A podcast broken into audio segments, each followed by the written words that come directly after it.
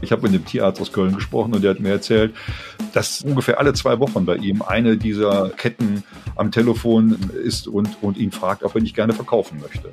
Eine Tierarztpraxis in der Hand von großen Konzernen wie Nestlé oder Mars. Das klingt erstmal abstrus, ist aber immer häufiger Realität, auch bei uns in NRW. Warum es diese Übernahmen gibt und welches Interesse diese Konzerne überhaupt an den Praxen haben, das besprechen wir heute hier im Aufwacher. Ich bin Florian Pustlauk. Tag zusammen. Rheinische Post Aufwacher. News aus NRW und dem Rest der Welt. Im zweiten Thema geht es gleich um Dennis Güner, tritt bei der Landtagswahl in NRW für die CDU in Duisburg-Marxloh an und verkörpert gleich zwei grundsätzliche Probleme der Christdemokraten in NRW. Was machen wir mit Stimmen am rechten Rand? Und warum gibt es in der Partei so wenig Migranten mit wichtigen Funktionen? Sehr spannend, zweieinhalb Wochen vor der Landtagswahl. Schön, dass ihr dabei seid. Ich fahre heute mit meinem Hund in die Tierarztpraxis von Nestlé. What?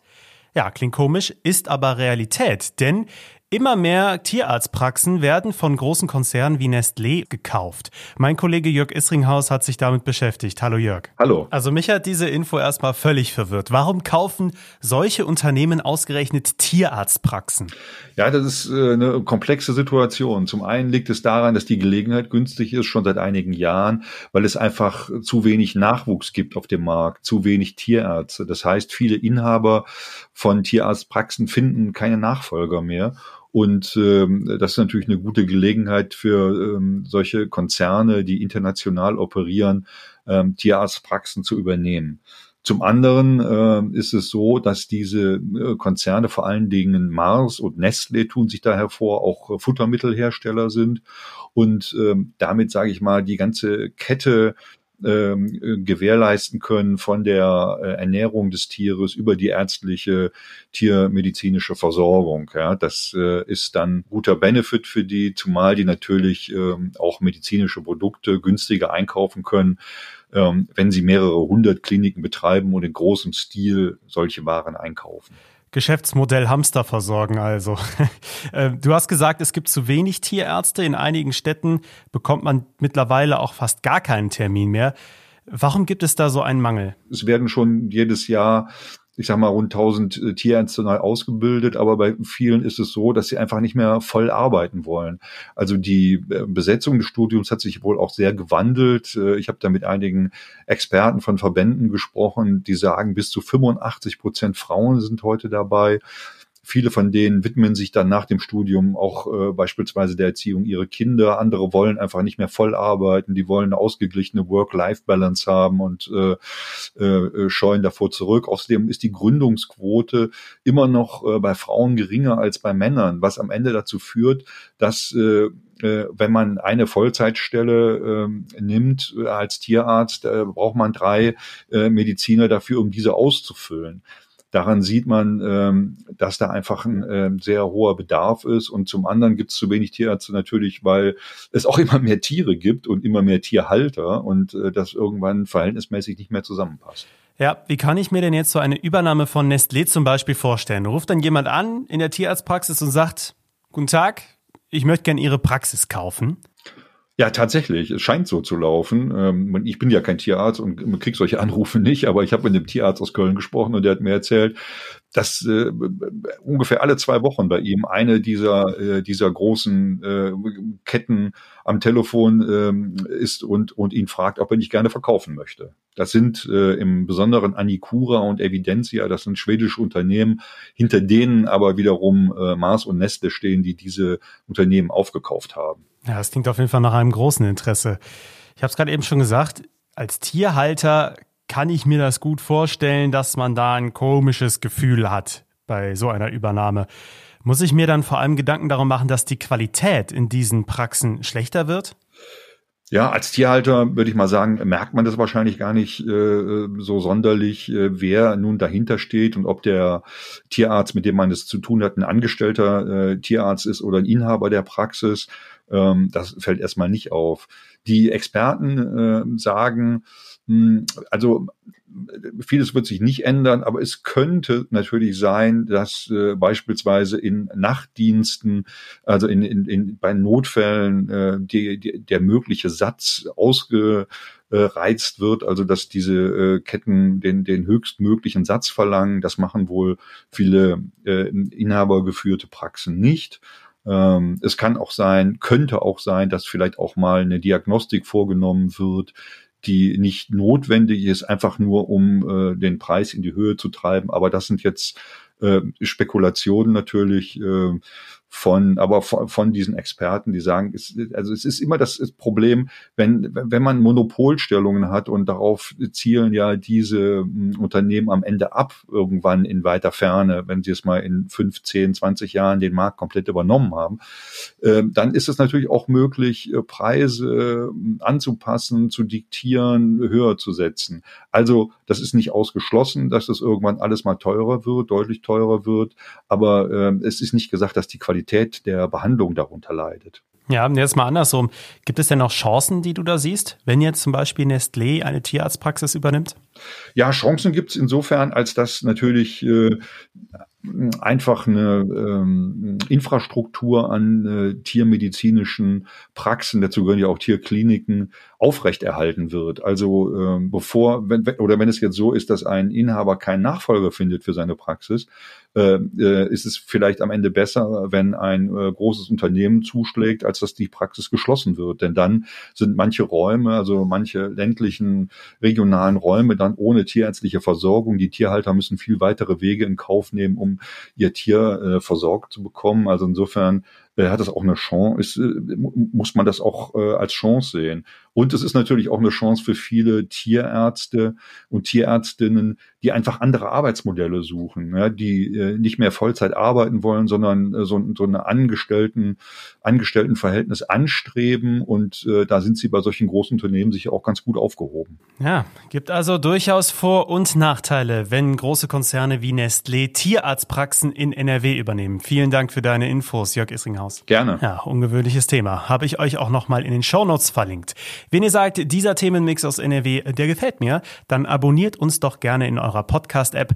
Dann verpasst ihr in eurem Feed keine einzige neue Folge mehr und das ist natürlich auch kostenlos. Ich vermute mal, dass sich viele von euch zweieinhalb Wochen vor der NRW-Landtagswahl noch nicht so detailliert mit den Kandidierenden in eurem Wahlbezirk auseinandergesetzt habt.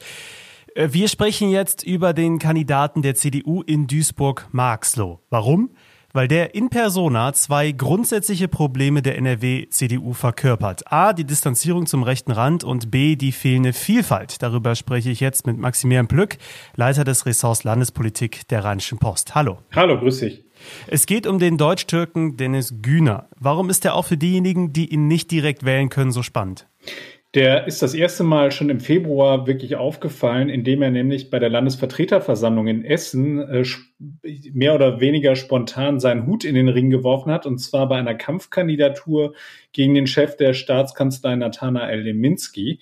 Also das ist einer, der traut sich offensichtlich einiges zu und ähm, ja, und hat dann da mal diesen ungewöhnlichen Move gebracht. Sprechen wir erstmal über seine politische Einstellung. Also Güner, das kann man so sagen, der läuft auch durchaus mit rechten Parolen durch Marxloh. Beispiel für deutsche Gesetze auf Duisburger Straßen oder Duisburg ist nicht das Sozialamt Europas. Wie kommen diese Parolen auch innerhalb der NRW-CDU an?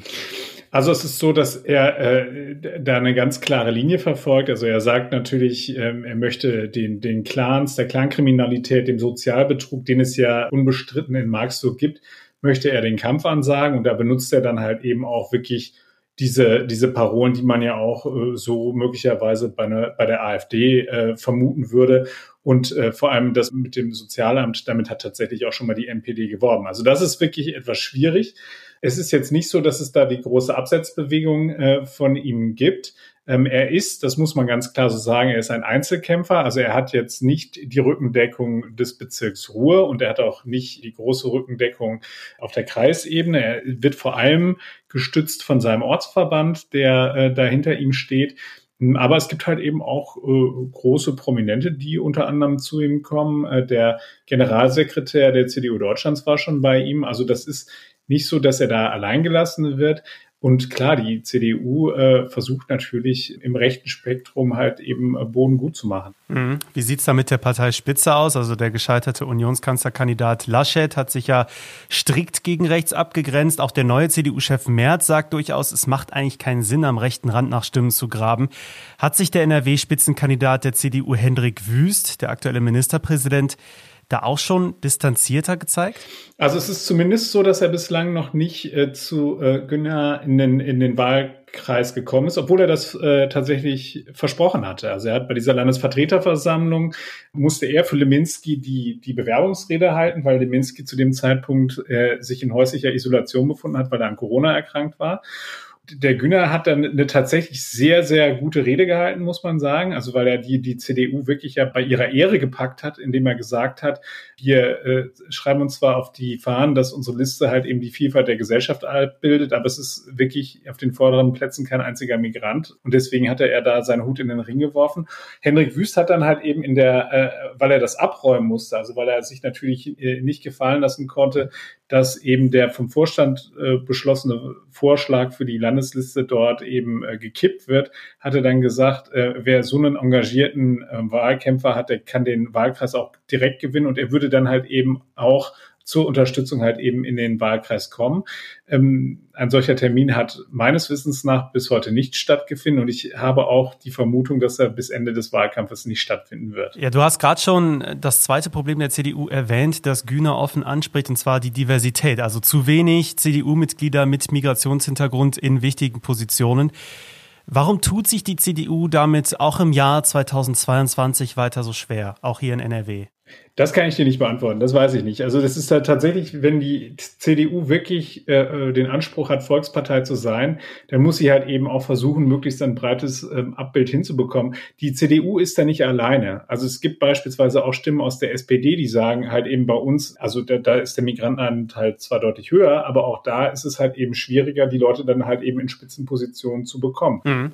Findest du diese Diskussion denn angemessen oder ist es auch einfach so bei einer großen Wahl, dass bei so vielen Wahlbezirken und Kandidierenden dann auch mal ein paar unbequeme Problemfälle dabei sind? Das haben wir ja parteiübergreifend immer mal wieder so, wenn man genauer hinschaut. Sagen wir mal so, es ist, das eine ist es, ähm, äh, Probleme klar zu benennen und anzusprechen. Die Frage ist halt eben, wie gehe ich damit um?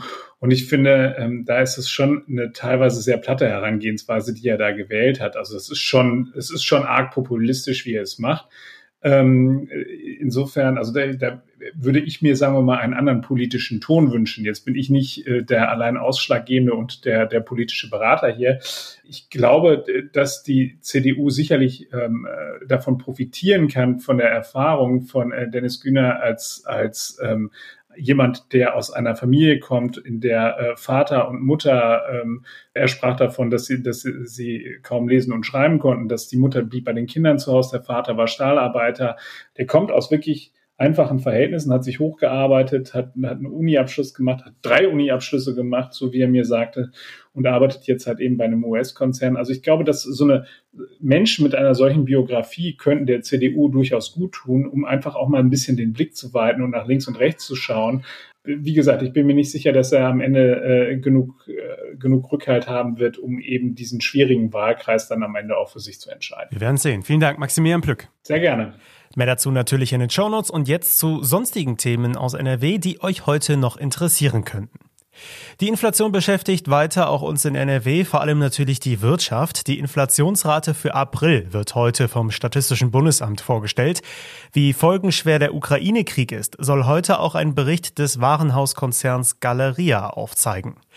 Im Ruhrgebiet und im Münsterland sind Beschäftigte im Sozial- und Erziehungsdienst heute zum Warnstreik aufgerufen.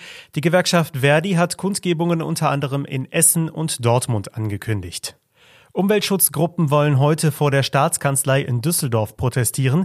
Es geht um einen Ausnahmeerlass für den Einsatz von Pestiziden in Naturschutzgebieten. Und in Köln soll bald der dritte Teil des Nachlasses des verstorbenen Modeschöpfers Karl Lagerfeld versteigert werden.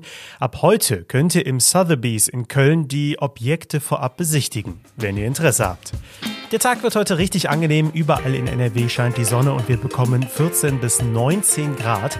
Das Wetter bleibt den Rest der Woche auch ähnlich schön, nur am Samstag wird es etwas kühler, kann dann auch mal regnen. Das war der Aufwacher für Donnerstag, den 28. April 2022. Schön, dass ihr dabei wart. Ich bin Florian Pustlauk. Macht's gut. Mehr Nachrichten aus NRW gibt's jederzeit auf RP Online. rp-online.de